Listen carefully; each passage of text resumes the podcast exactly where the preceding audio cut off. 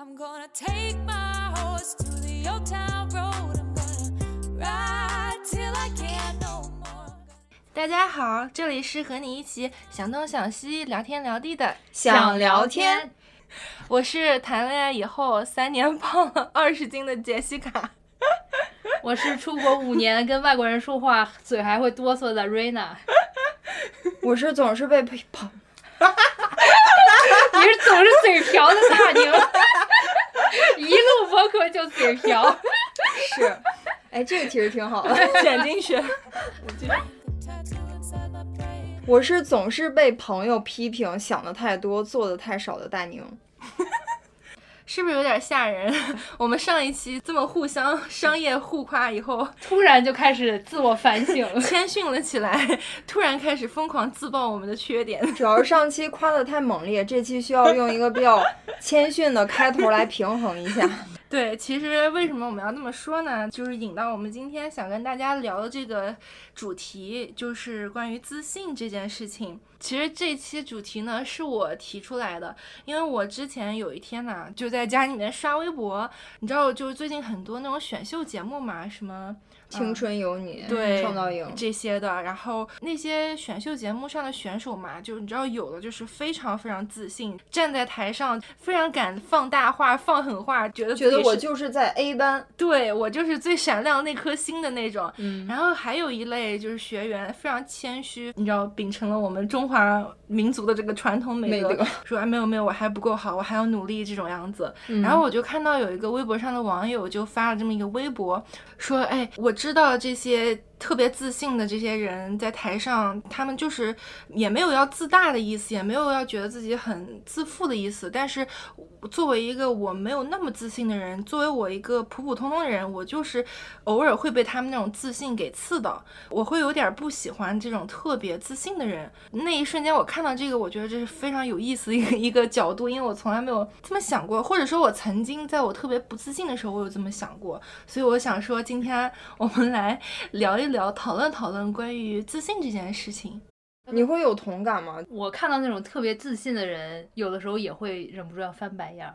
是吗？，对，是不是因为主要他们太普通了，在你看就是他们的自信程度有点高于他们实力。对，是就是尤其后面啪啪打脸的时候，然后你就会觉得哇，真爽，让你在这儿放狠话。嗯，我倒是还好哎，可能也是要看他那个自信是怎么样，是更对外的，有点攻击性的，就是怼别人的那种，还是他只是自信给自己鼓励。对，只是自信自己的而已。我觉得那有的选手他的那个自信，就是给人感觉是我要有这个拿冠军的信念，尽管我现在不够好，但是我就要告诉别人我是最好的。然后说着说着说着，我就会变成最好的。就有 有的就人给自己可能是洗脑，这种极端的这种情况下，在全国观众面前又是这么激烈的这种比赛环境下，可能是需要一点儿这种自信、自我暗示。对，就是在我们日常生活中呢，我是觉得就是，比如说，如果自信是在中间的话，那可能左边就是，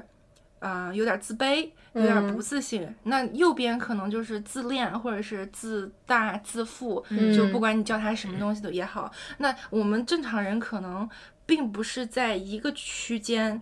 停止不动的，嗯可能是那个指针是左右左右摇摆的，就是根据情况而变。所以就是总的来说，你们觉得你们是个自信的人吗？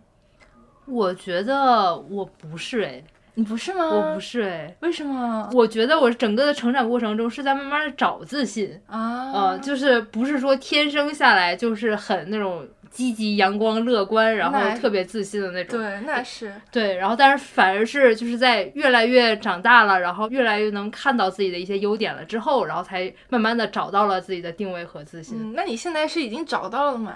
是吧？就还在找，是吗？对，不断的给自己增加自信。比如说来录我们的播客，对吧？越来越自信了，现在。有种被利用的感觉。那你是不是因为对自己的要求太高了导我觉得？也不是吧，就因为就跟同龄人比，你觉得不够好？对对哦你呢？你呢？我感觉我小时候算是相对来说比较自信的，然后长大之后就正常，不自信也不自卑，就是属于这样一个状态。不卑不亢，不卑那很好 哎，就是正常吧，还是依据情况而定。可能嗯在你不擅长的领域，你还是会比较自卑的。但总的来说，你觉得是一是一个自我认知比较正常的人吧，就是不会轻而易举的就妄自菲薄、否定自己。之前我是会挺嗯妄自菲薄的。是杰西卡呢？我是现在我来讲，总的来说，我觉得挺自信的。但我曾经是非常不自信的那种，就可能非常非常在左边这个区域的。那为什么会之前那么不自信呢？我觉得我出国前，可能我甚至上大学以前，我都非常不自信，就是因为我的天生条件问题，因为我特别的高，来报一下你的身高，我现在是一米八，不穿鞋的身高。对，然后我从小就是父母都很高嘛，从小永远是班上最高那个，排队永远站最前面或者最后面，然后教室里面永远坐最后面，从小就会被受到过多的。就是眼光的那种，而且你知道，这对于一米六的我来说，这就是凡尔赛，好吗？你知道我的梦，我的梦想就是能坐到后面，跟我心爱的小哥哥 做同桌，可惜并不行。你知道吗？我心爱的小哥哥有可能还坐我前面，太高了。你知道我从小到大听过最多的就是哇，你这么高。呃，分我点儿就好了。然后我就想说，对你们大家人人都想拿一点儿，可慢慢排队能排到巴黎去了都。对，anyway，但是因为你知道，在国内这种，嗯、以前尤其是十几二十年前。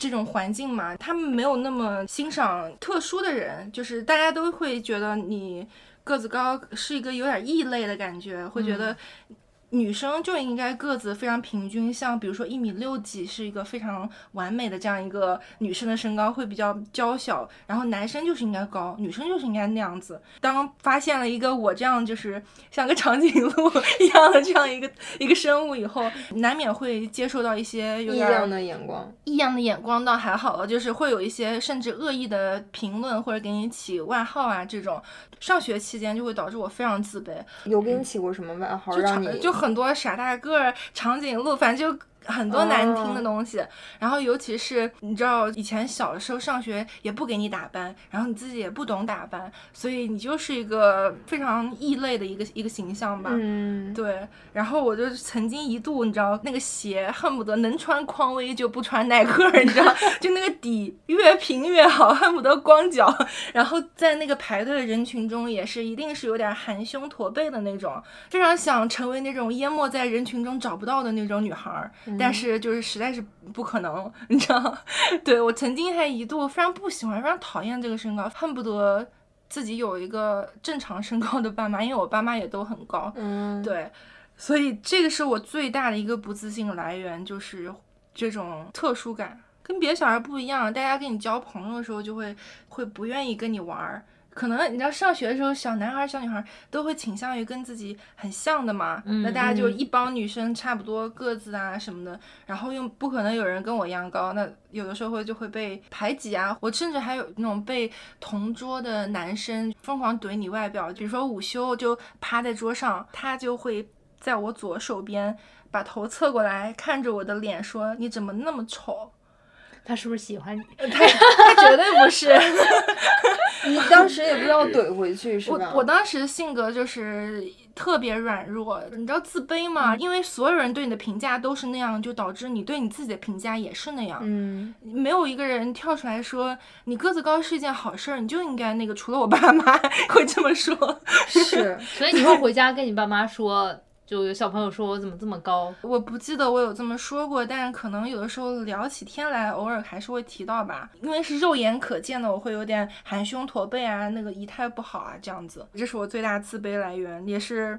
到了后来，慢慢的上了大学以后，从我家乡来到上海上大学，然后见到了非常多个子高的女生。上海真是个子高非常多，嗯，然后个子高的男生也很多，所以你就不觉得你是一个异类。，异口同声。谢谢你们。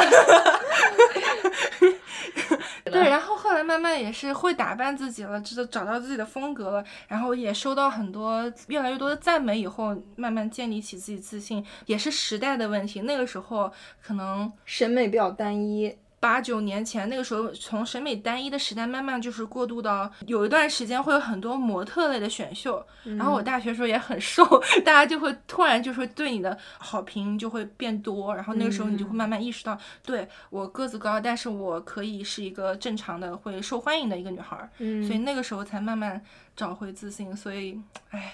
也是有过一段非常悲催的童年，所以你知道之前我们录什么高中啊初恋，我一点儿都不想回到高中。我小时候不自信，就反而跟你不一样，就不是因为异类，是因为嗯太小透明了。就是羡慕，我小的时候是那种特别内向，每个学期小学的时候，老师的年终的评语都是希望新蕊可以放开自己，什么多表达自己，多去跟别人接触什么。因为我从来不敢举手回答问题，是因为你太内向吗？就可能是吧，我也不我现在想想，就可能也是怕自己会说错啊什么的，所以不会啊任何表达自己，就可能过几个学期，老师都不知道你叫什么，也不知道你坐哪儿那一类的。好羡慕。那你心里是希望就是自己不要被关注到吗？也没有，但是你一直在被老师说，啊希望你什么表达自己，然后你就会越来越不自信，就是我我也不敢，然后我也觉得我嗯不知道该说什么。后来是因为我们那时候去找了一个家教，然后去帮我去补习什么作文什么的，然后他写了一篇文章，啊然后被当做老师的范文，啊，然后突然你被推到了全班同学面前，哎呀，然后我就会发现，哎，其实被大家看着的这种感觉，好像也没有那么难受，怖对，那么恐怖，就反而就大家还会关注到你的优点啊什么什么。然后后来我才开始慢慢的也敢举手去发表一些自己的观点啦，也去敢跟老师去互动了什么的，就是才这样才慢慢的找到了自信。哎，那我觉得你那个老师很好哎，因为之前普遍很多老师会教你，就是中国式教育嘛，就是你不要做出头鸟，你不要太骄傲。有点阳光就灿烂。对，但你的老师反而是鼓励你多灿烂灿烂。对对对，也不知道为什么，反正就是你说这种不想回答问题，他就一定要让你回答问题。反正后来就是对，你是不是那种就是特别想当一个什么班长啊、什么委员这种？对但我从来没有当过。是吗？，对，就是因为不愿意去表达自己，是然后错过了很多这种机会。哦，嗯，完了，我要凡尔赛了。我是从小当这种班长啊，什么学习委员之类，完了到初中我就有点逆反心理，我觉得当班长、当学习委员这件事儿特别不酷，因为你要管学生嘛。啊然后我当时就希望我自己变成一个特别个性、特别酷的女生，就是算酷？特立独行，就是因为班长啊，什么学习委员给人感觉就是那种好学生，嗯然后老师的小助手那种感觉，我就想脱离这个形象。然后当时老师就点名让我当学习委员，然后我就说。把这个机会让给别的同学吧。当时老师白眼儿翻了我一下，就是觉得这个女生怎么这么不识好歹。那个时候如果有凡尔赛这三个字的话，就是我本人。对，对，然后就给老师留下一个我特别自私、不爱服务学生的这么一个印象。其实我当时只是就是我想摆脱那种好学生的形象，成功了吗？我觉得有吧，就至少在同学眼里，我不是那种会打小报告呀，然后老师的乖小的孩。好帮手啊那种形 象。所以你算是很自信的小孩了，我在学校这方面是还蛮自信的，是因为你成绩特别好吗？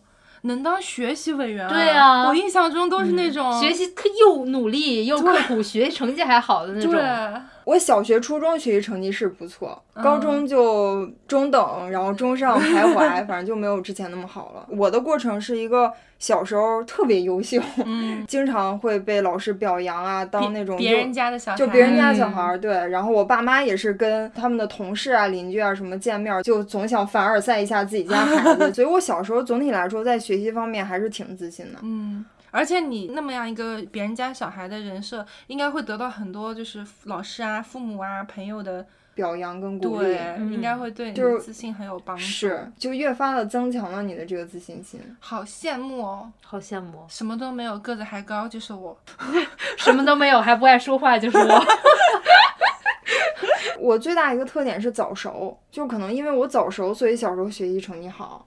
是可能就是你思想上、智力上成熟的比同龄孩子要早一些。我妈就是经常说我，你想这些问题不会累吗？然后我就觉得妈妈的想的挺呀我仿佛能看到你妈的那那个表担。心的表情。是，但我觉得我有越来越平庸化的发展，我没有小时候是因为现在没有没有考试给你考了吗？也不是吧，就是我觉得上了高中开始就就有这种趋势，可能是因为就是你同龄的小孩，他们也开始成熟起来了。嗯是我就是，其实我我小学的时候，我完全不知道在干嘛。我小学的时候，你知道蠢到什么程度？就是老师在那个田字格上留一个字头，嗯。然后回家要把它写完，然后我第二天就拿着这个回来了，然后老师就叫家长说你孩子不写作业。我说好像老师没说 要让我写完啊，就反正我完全不知道到底要干嘛。嗯。但是后来高年级了，然后作文也会写了，然后等到初中、高中，然后别的成绩也好了，然后作文就永远都是范文，然后就会越来越自信。后来居上，对对对对，好像就是一下开发了，就是学习这根弦，就再也不是一件难事儿了，你就会觉得越来越自信，越来越轻松，越有人鼓励你，你就会觉得越轻松。你们好棒啊！你们的那个自信或者不自信都跟学习有关，我都是因为小时候最重要一件事不就是学习吗？而且我们中国社会的那个评判标准就是比你家孩子学习成绩好不好。你像你父母出去跟别人炫耀，也是你们家孩子学习成绩怎么样啊，在班里排第几啊，考了多少分啊，就全都是这些。我我还好哎，可能因为我从小就是美术特长生，所以我爸妈没有那么的对我学习成绩有要求，就说你别倒数十名就好。他们拿我出去跟朋友炫耀，也都是炫耀我画画什么的。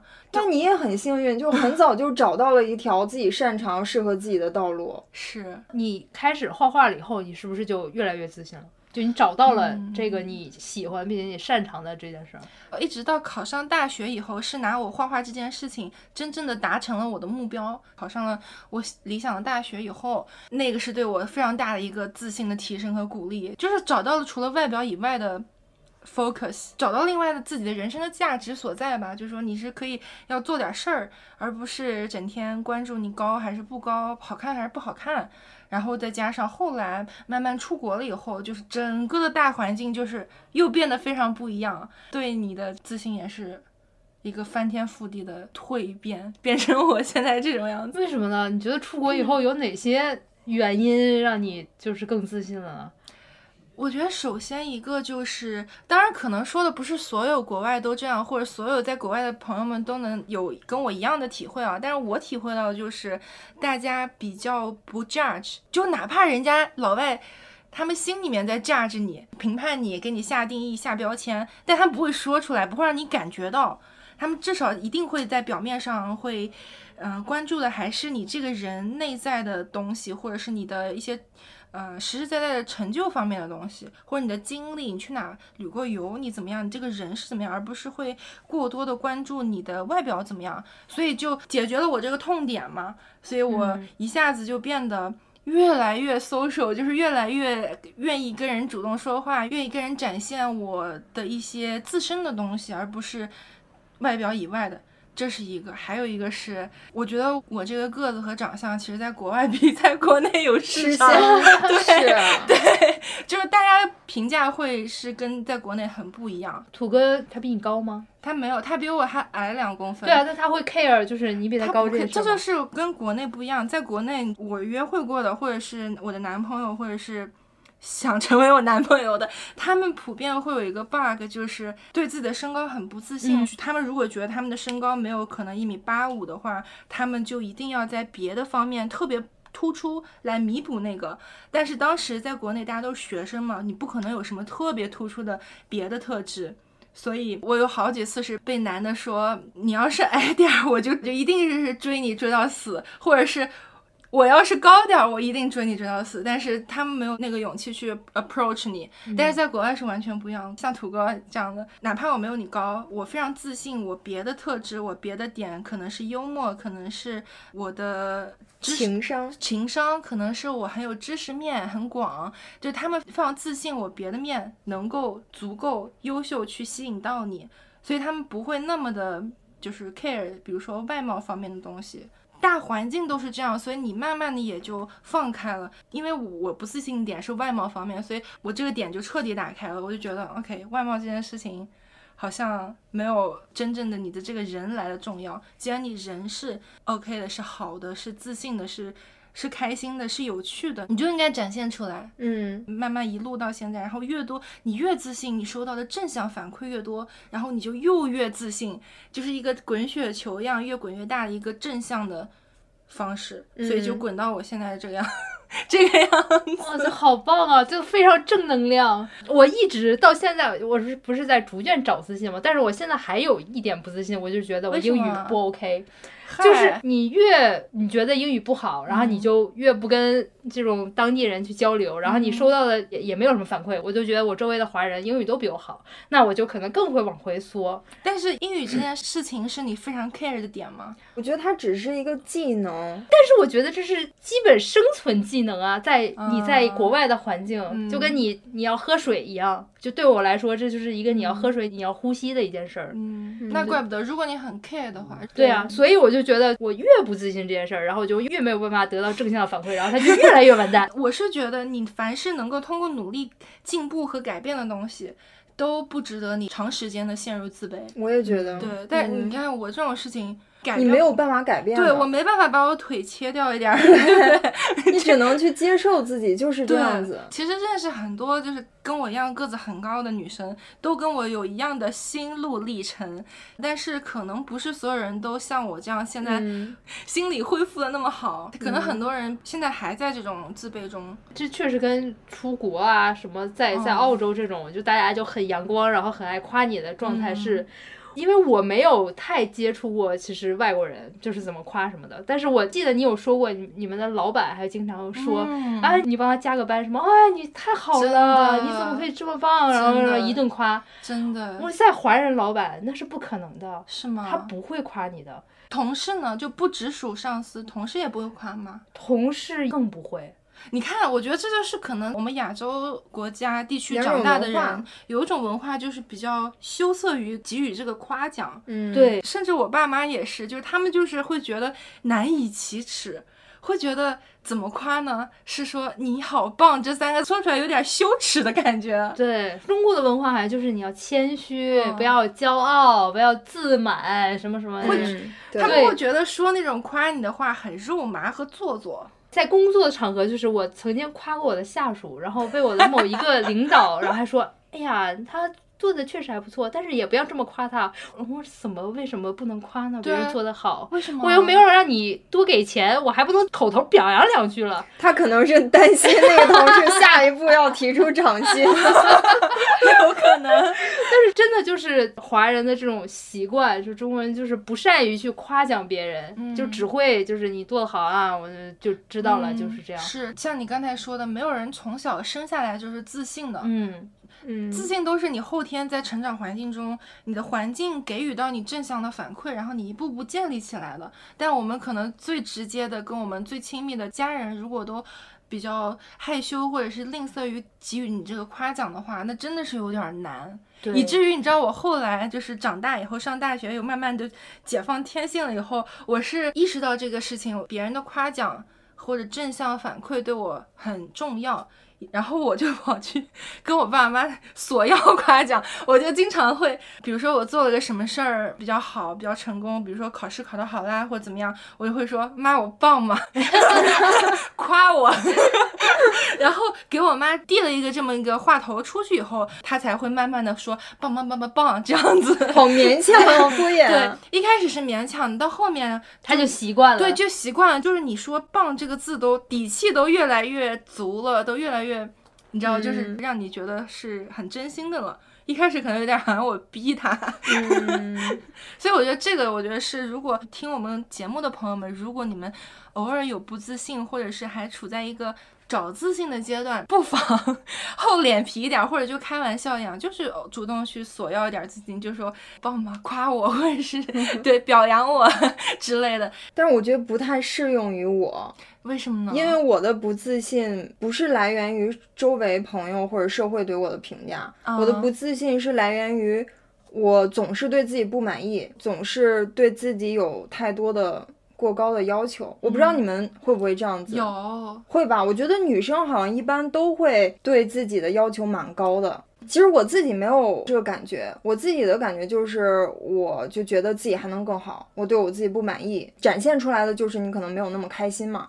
然后我就会跟我爸妈交流，然后他们就感受到我这个不开心。嗯然后因为作为父母，他其实对你没有那么，就有点像那个李焕英，其实不希望你取得多大的成就，或者是嗯获得多好的成绩，他只希望你开心就好了。是，在我妈看来，她就是觉得你已经不错了，大学 也不错，然后成绩各方面都挺好的。我要做成什么样才能让你开心，以及你要达到一个什么样的成就，你才会对自己满意。就我妈经常会这么来反问我，然后次数多了之后，我才意识到，哎，我好像确实有这个毛病，就是我不太容易对自己满意。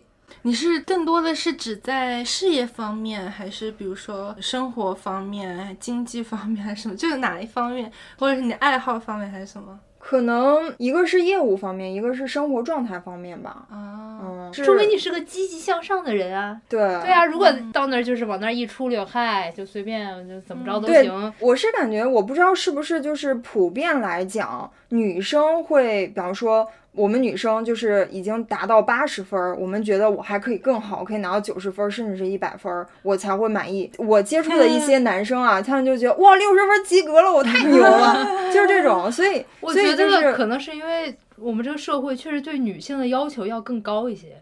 我们结婚之前，你是吧？你学习要好，然后你要找个好工作，你要嫁个好人，就是一堆的标准在要求你。然后结了婚之后，你既要会顾家，又要会生娃，还得生得出来，对吧？嗯，生出来还得会养，养完了以后你还是要有自己的事业。但是可能对于男性来说，你有自己的事业就行了。没有，但我好像跟土哥 讨论过这个问题，我好像也有过跟你一样的吐嗯槽，但是他的说的就是谁说的，男生也很辛苦的好吗？社会对男生的要求，就是事业方面、经济方面的要求会更高。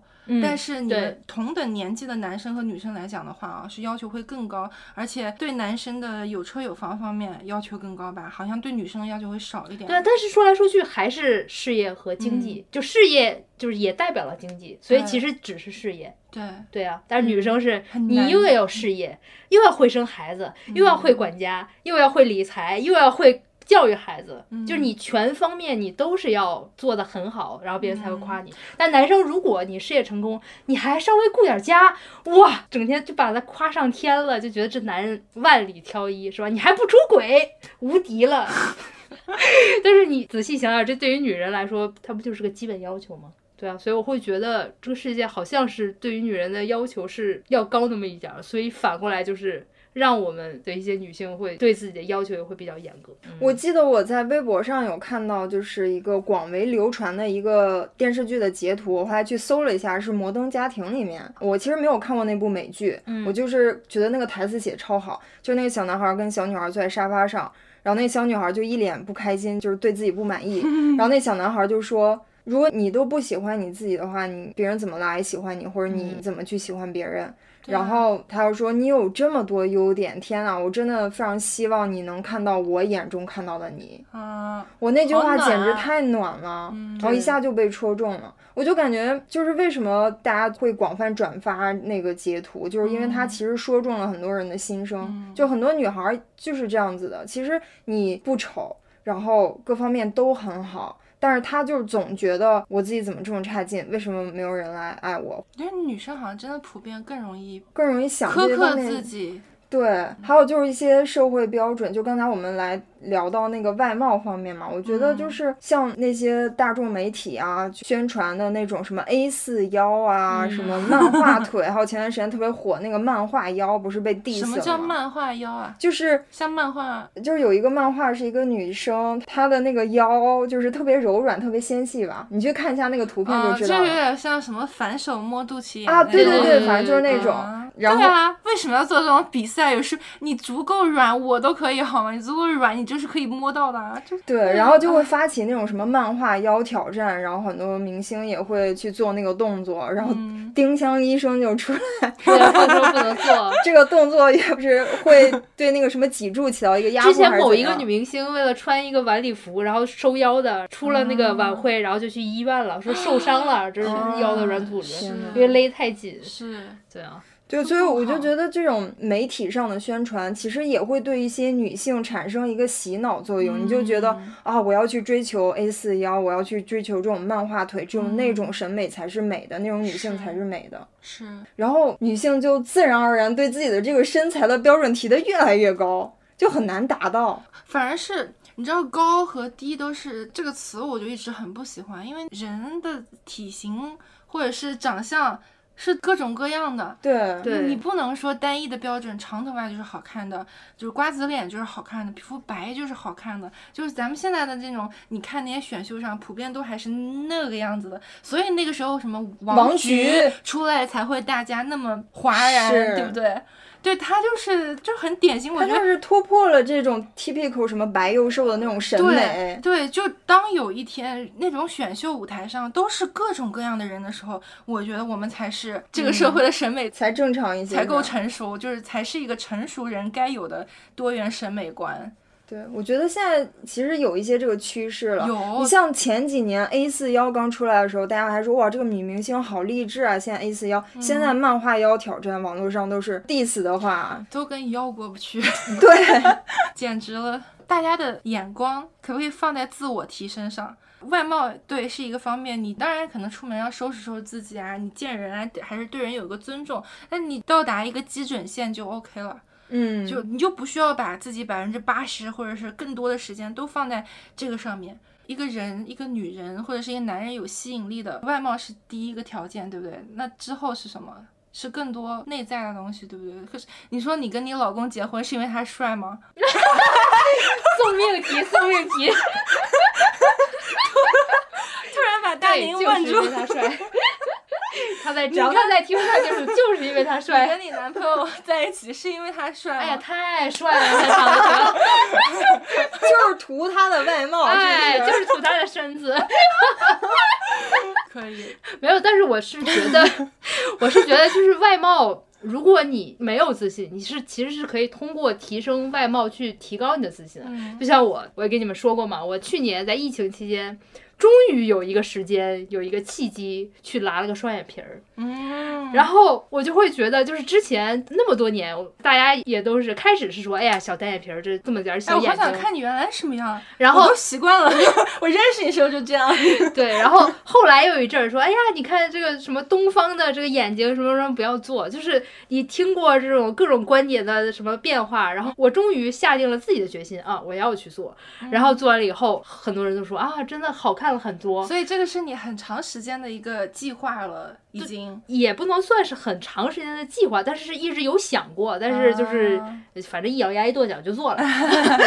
嗨，这么小一个东西又不是大事儿。是对，但但是当时的我来说，我会想很多嘛，对啊。但是你做完了以后，就是这么小一个事情，然后你就会觉得，哎，你化妆也好看了，眼影也知道往哪儿涂了，以前从来都不知道。这是所有单眼皮朋友的是的，买了眼影从来不知道怎么用，对啊，然后就是因为这一点点提升，然后你就会得到很多的夸奖，然后你就会越来越自信，就这其实是会让你提升一部分你的自信的一个方式。如果这是你很在意的一个点的话，你当然是要给自己设立一个小目标，然后去动起来去做这件事，向那个目标迈进一下。对，然后包括就是疫情期间我在健身什么的，就是 work from home 半年了之后，然后突然回到办公室，然后就大家就说，哎，瑞娜怎么瘦成这样了？天哪，跟我是反的。好励志。我 疫情就是胖，你是瘦。而且你知道他们会说，哎，你是不是也在断糖？然后就很骄傲的跟他说，啊不，我在锻炼。然后就会发现，哎，越来越多的人在夸你的外貌这些，然后你是提升自信的是这种比如健康的或者是良性的这种方式，就算是外貌也不妨，我觉得。对嗯让自己开心最重要。对，重要的是你要取悦自己以及找到自己的路线。就比如说我之前不自信的时候，我的风格都是特别娘、特别女性化，就是小裙子啊，粉红色小裙子，黑长直的头发那种。因为那个时候就是大家的审美都是那个样子，所以都觉得就是那样子会得到夸奖，所以 OK 我要去那个样子。但是其实没有那么符合我的个性。到后来我就会有一点，也不是中性吧，就是有一个 balance。就比如说我今天要穿裙子，我可能把头发扎起来，嗯或者说我今天如果上身穿的特别女性化，下身穿个裤子，这样综合下，嗯，我就就更适合你的形象呢。我也是觉得更舒服，更符合我的个性，因为我也不是那么小女生的个性，对吧？对，虽然声音大甜美，女生，然后人也甜美，但是我们杰西卡还是非常大女主的形象。哎，那你就是从自卑，然后转变成现在的自信，除了跟你出国有关，然后环境的变化，别人对你的夸赞，然后社会的眼光的变化什么之类这些原因之外，还有一些什么你自身的你觉得可以改善的地方，可以去帮你找到这个自信吗？我觉得总体来说就是两点，一个是我刚才讲的，就是把自己处在一个正向的环境里面，像我说的，比如说我们出国，老外普遍爱夸人呐、工作上大家毫不吝啬去给你一些赞美啊，那天天在家 被土哥花式夸之类的，找一个会夸人的男朋友非 常重要。就不一定是社会的大环境，但你也可以就从你身边的小环境入手，比如说你跟你父母啊，或者最亲近的人求夸奖，或者就是交一些比较正向的朋友，嗯，就像我们仨一样，没事就 商业互吹。是，这真的会对你心里有很大的帮助。有的时候你看不到你身上的一些闪光点，你的朋友或者你身边人帮你看到了。对，就像我就是，比如说之前外貌不自信，你知道我刚刚说那个高中时候老黑我的那个同桌，他就经常看着我的侧面说你鼻子怎么那么塌。但是出了国以后，我们家土哥就天天看着我的，摸着我的鼻子说你鼻子怎么那么可爱，那么小？因为老外鼻子都很大，所以他们就喜欢小鼻子。嗯，对，所以就是找到那个能够欣赏你的那个环境，真的会对你会有很很大的帮助。嗯对我个人来讲，我的自信还一个是就是非常大的，就是来源于我的事业方面，就是你找到自己擅长做的事情，就找到这么一个方法，拿这件事情赚钱，养活自己。对，达到了你理想的那个高度。我之前大学时候不自信，我现在想起来还有一个原因，就是因为你不喜欢那个专业，我不喜欢那个专业，那个专嗯业不是我擅长做的事情。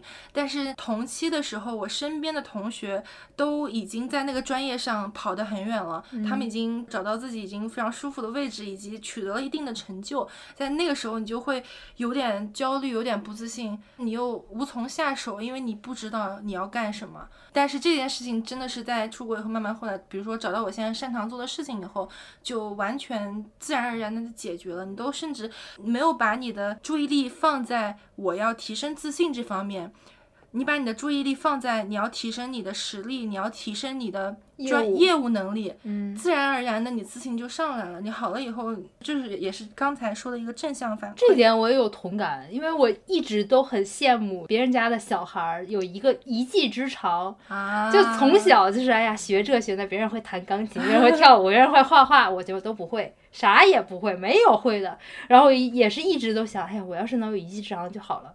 后来突然发现，哎。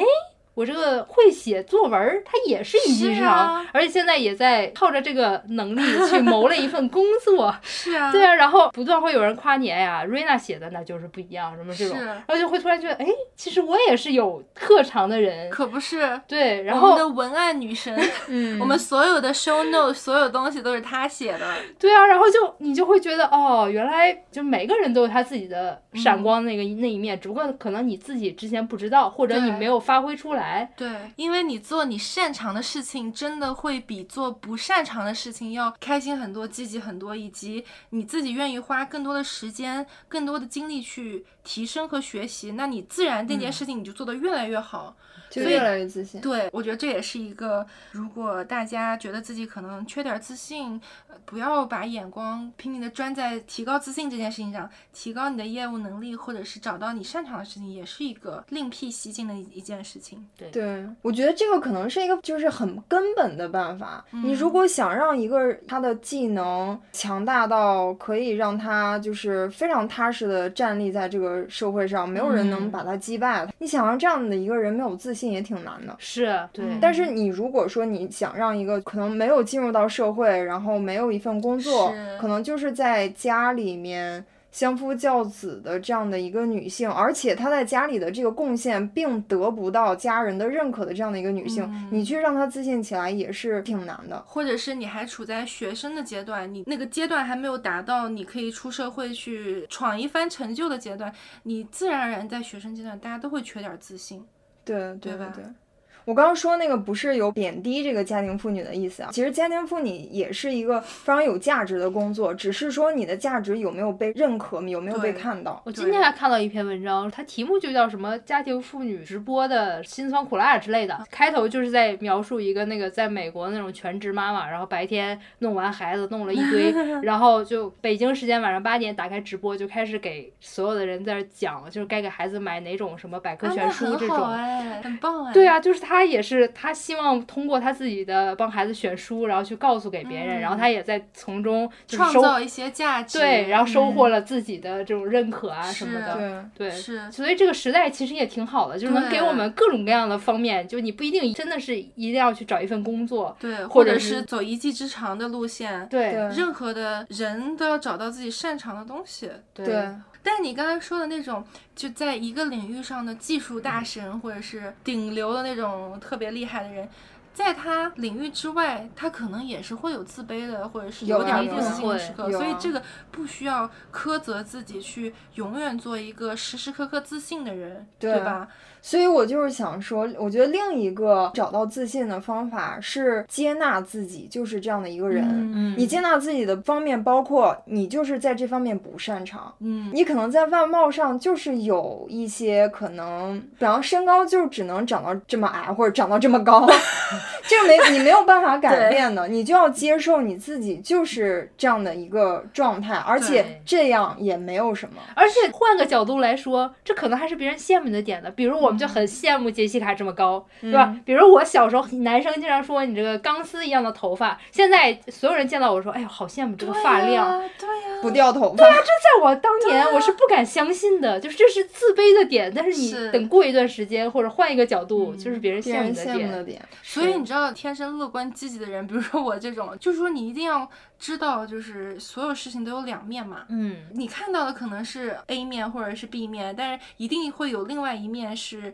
你还没有想到的它，比如说好的地方或者不好的地方。你只要把这句话放在你的脑子里面，所有事情都有好有坏的一面，你就对这个世界会有一更多一维度的一个认识，你就不会那么跟自己过不去。是嗯，嗯，你说那种特别漂亮的那个 Angelababy，她有没有自卑的时候？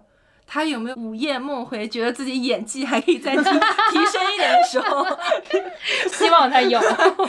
哎，Angelababy 的粉丝不要来喷我。对对，我们只是想 prove- 举个例子 prove the point，或者说你说那种，比如说马爸爸、马云，马云爸爸，他有没有觉得他还可以再好一点？他还有觉得他没有达到的东西？我觉得多少都有。所以你你要知道，你不需要苛责自己，永远是自信的，不可能有十全十美的人嘛，对吧？嗯永远自信是不是就是回到我们的主题就自大了？就是觉嗯得事事方方面面都老娘是第一，老娘是 number one。你们会觉得讨厌这样的人吗？你们身边有有我觉这样的人吗？得那样就有点自大，因为那是不可能的事情，你不可能所有事情都做到最好。我觉得我没有遇到那种永远自信，但是我确实是有遇到没有自知之明的人，比如就是他其实在这方面不行一般，或者是嗯甚至差劲。但是他就能说我在这方面儿厉害，你知道吗？我觉得这种人虽然在那方面不行，但他一定是受了某些人的鼓励，或者是比如说你妈宝啊，爸妈就特别鼓励式教育也好，或者是啊、呃身边的迷妹还是那种，总有一些就是人夸他这个并没有很好的这这一点，所以让他居然还觉得自己有点东西。给他自己造成了一个幻幻觉 对，可能是我觉得你自信，你可能你要有一个衡量标准嘛，就是你至少你这一方面达到了同龄人的平均以上的水平，你可以自信，你觉得我牛。你要有这么一个标准在不。是，我是觉得可能你这个自信，你不要表现的就一直在喊口号，或者是在嗯吹牛。对我觉得自信嘛，我觉得我长得挺漂亮，我也不用说在挂在嘴上，对吧？我我站在那儿，我就好好的站着，你给人一种自信的感觉就好了。我我见谁，嗯我杰西卡，我觉得我长得特漂亮，你这就有点儿过了，对不对？这是在自我暗示。是。哎，但是这种事情很微妙，就有的人凡尔赛，你觉得很可爱，有没有？比但有的人你就觉得讨厌，我觉得都挺讨厌。是吗？对，你举一个凡尔赛的可爱的例子，比如说大宁刚才说他当学习课代表的事儿，我们就觉得还挺可爱的。可能是语气的关系，对就是对对就你只是拿他开个玩笑，或者是带点自嘲的凡尔赛，那是有点可爱的。就是凡尔赛的精髓在于嗯他说的好像在自嘲，但实际上他在自夸，这是凡尔赛。我知道了，我觉得自信是我相信这件事儿我能做到，即使这次我没做好，做不到，那我努努力，以后也可以做到，这是自信。我觉得过了的话就是自负或者自大，就是。全世界只有我能做到这件事情，并且全世界都必须承认我是最牛的。如果我做不到，就是别人的问题。就是自负可能是有点对外的这么一个关系，自信是 OK，我自己觉得我能做到，我我相信我自己就可以了。就是自负的人给我的感觉，他的骨子里是自卑的，就是他要用一个表面上非常自信、非常张扬的一个表象来掩饰他内心的自卑。是就是越缺什么越要炫耀什么，一般都是这样的。我就想起来之前我们不是说那种综艺节目嘛，啊就在看那个《演员请就位》的时候，那个张大的那第一段演出，人演出完了就在那儿说。我相信总有一天我能得到这个 S 卡，我一定要得到。后面拍出来的就是那种又不背台词吧，又不配合吧，就是那种。我的他内心应该是知道自己水平是那样的，对，所以就要自己喊一首，然后那你你其实他就是心虚嘛，就是，所以如果他私底下还非常努力的话，喊口号就也还行。他只不过就是你的实力还需要更多的时间来积累而已，对吧？对就是其实我们不是讨厌自信的人，我们所讨厌的，他们展现出来那个自信，并不是真的自信，嗯他们展现出来的是。要么是自负，要么是没有自知之明，就是你你展现出来的那个自信跟你的实力是不匹配的。嗯当这种的时候，我们就会觉得有一点儿不喜欢。嗯我其实挺奇怪的，就是杨笠说的那句话，嗯，男性就是那么明明那么普通，却那么自信，这句话究竟怎么了？居然激起了这么大的一个讨论。我觉得这是很正常的一句话，其实他用词真的非常温和，非常温和，非常温和非常正常。对你去跟国外那些女脱口秀的人比一下，比他犀利多了。其实嗯我当时看完那场之后，我觉得分儿给高了的点就在于不够犀利，还可以更犀利一点。嗯如果你要是非得拿女性主义这件事情来聊的话，你可以聊得非常犀利，然后非常一针见血。但是对啊。他还好，那句话非常的普通。你他，而且他整个人那个样子也是温温的，那个声音也是温温的，就是我们姐们儿私底下吐槽的那种样子。而且你甚至能看出来，他还蛮喜欢男性这种可爱的生 物的。他开始就说了，就是其实我是太喜欢你们了，啊就喜欢到我选不出一个来。对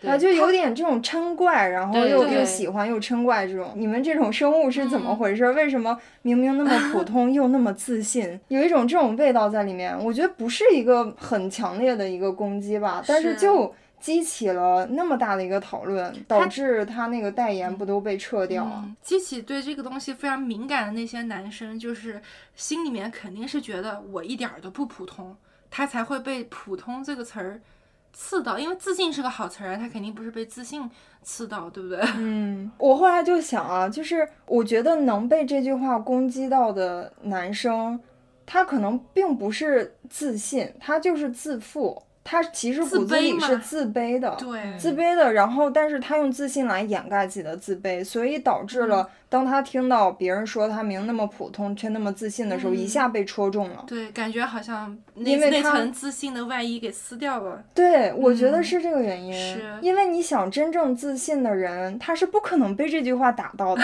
对，对吧，他听到就是嘿嘿一笑，他也不觉得在讲自己，是。而且而而且普通有什么了？谁还不是个普通人？对对呀、我们都是普通人，我很普通，我我承认。普通且自信是个非常好的状态。我觉得我们所有人都应该是这样子才对。普通且自信。对啊，所以我就觉得，就是那些被攻击到的男生也挺挺好笑的，就是没有人在讲你，你自己跳出来把这个帽子给戴上了，不就是在向全世界宣称 我就就是那个普通人嘛，对吧？我就是那个普通又特别自信的人。而且杨笠那一场，其实他不光有在讲男性了，他也有讲女性。嗯他说我要当脱口秀敲门人，她就讲说啊，我不想努力了，我就要用我自己女性的性别优势。一路敲门敲进脱口秀大会的总决赛，他这个也有在说女性的一些问题嘛，嗯也你也没有见一些女性跳出来说我受到了攻击，然后她自己把这个帽子戴上，就是真的觉得说到自己的人，他应该就是默默的，不要让人知道我是这样的人。其实大多数我身边认识的人，男孩儿都没有对这句话觉得有被冒犯到。我也是只在互联网上看到，所以我觉得蛮惊讶的，因为我生活中也没有。我觉得真正自信的人是不会受到这句话攻击的。所以可能不管是不自信的人也好，还是怎么样也好，就是不要对自己的短板那么敏感，给自己定一个小目标。付出点实际行动去尝试改变它一点儿，无论是你去减个肥，还是学一个技能，还是拉个双眼皮，你说就是你一旦动起来了，你就不会那么不自信，你就会觉得你一点一点的在向你的小目标迈进。当然，你的目标别定太大，要不然的话你很容易自卑。你跟你的同龄人普遍的一个平均数比，别跟那个同龄人中最厉害的那个比。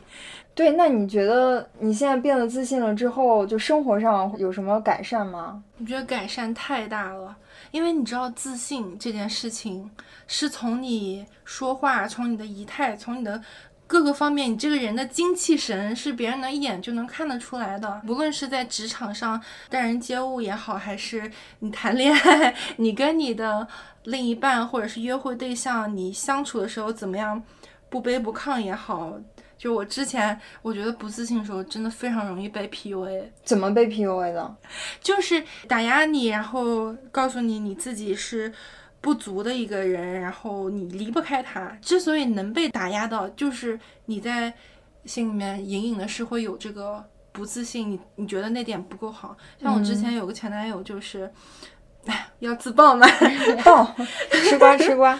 对我之前的前男友，他就是刚开始认识的时候，把自己伪装的完全就是你喜欢的那个样子。你喜欢不抽烟不喝酒的，他就告诉你我就是不抽烟不喝酒了。你喜欢什么样，他就会做成什么样，特别好。然后一旦到手以后，慢慢狐狸尾巴就露出来，就是发现慢慢的发现他完全不是他之前包装自己的那样的人，然后你就会对对他有点质疑嘛。你质疑他的时候，他就开始疯狂的反质疑你，他就会打压你，就说你这个。怎么样？怎么样不行？因为当时我最在意是外外表嘛，所以可能我最入耳的也是他打压你的外表。反正我现在想起来就是很荒谬的一段 感情，就是之前在戏剧学院，就是全是美女嘛，然后他就会说拿一些明星的，就我们校友明星说，你看你都是一个学校的，为什么你长得没人家好看？哦这这个问题太荒谬了，太恶心了吧他是说，迪丽热巴跟你是一个学校，为什么人家长这样，你长这样吗？拿的还就是迪丽热巴，因为她跟我是一届的，就是我同学。这怎么能比？你又不就是啊吃演员这碗饭呢。你如果长成迪丽热巴，你会看上她吗？对，然后他就会疯狂的拿自己的长处来比我自己的短处。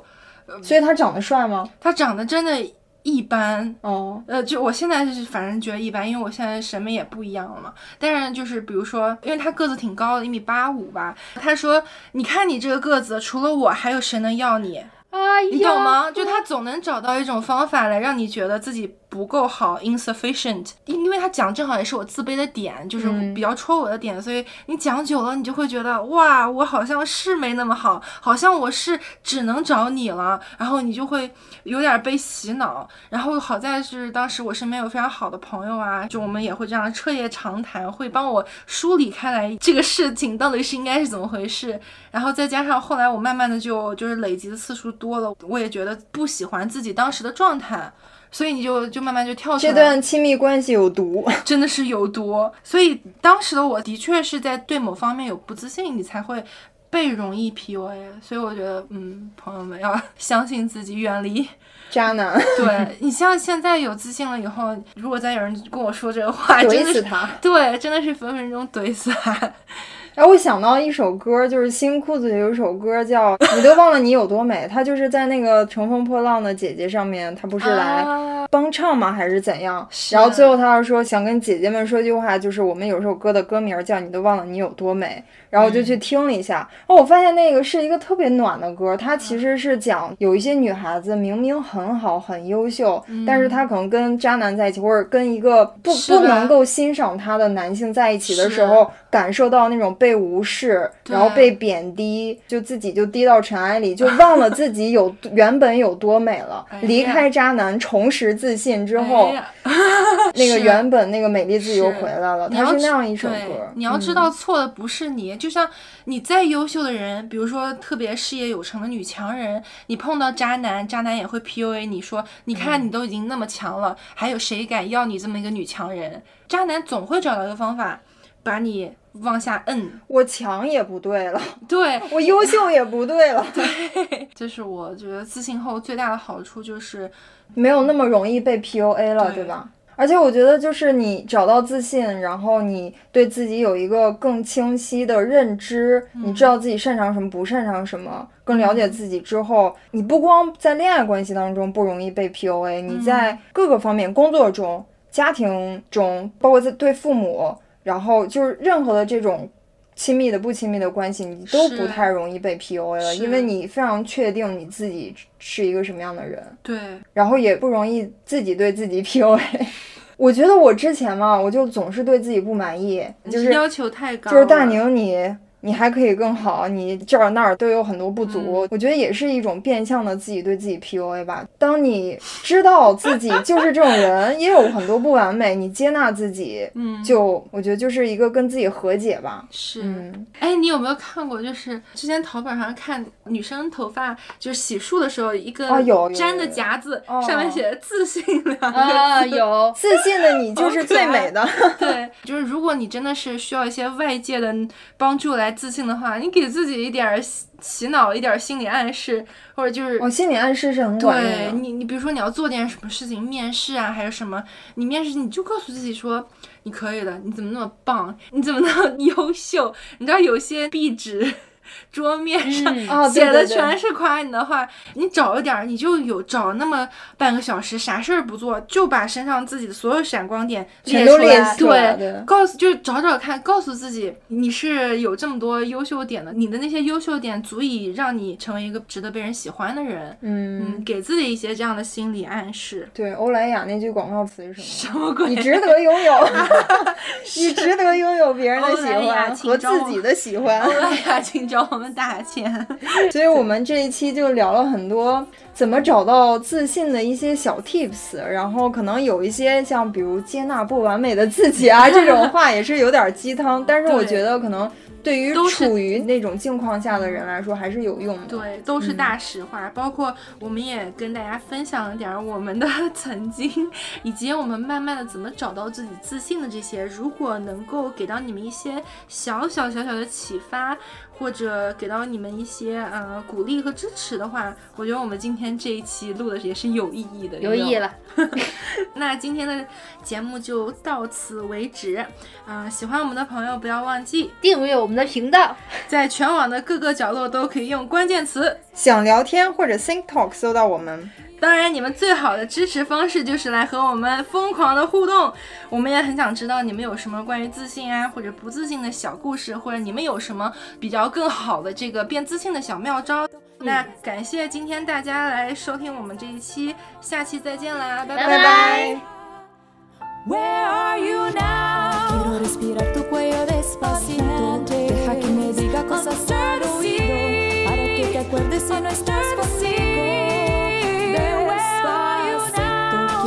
Desnudar cabezas despacito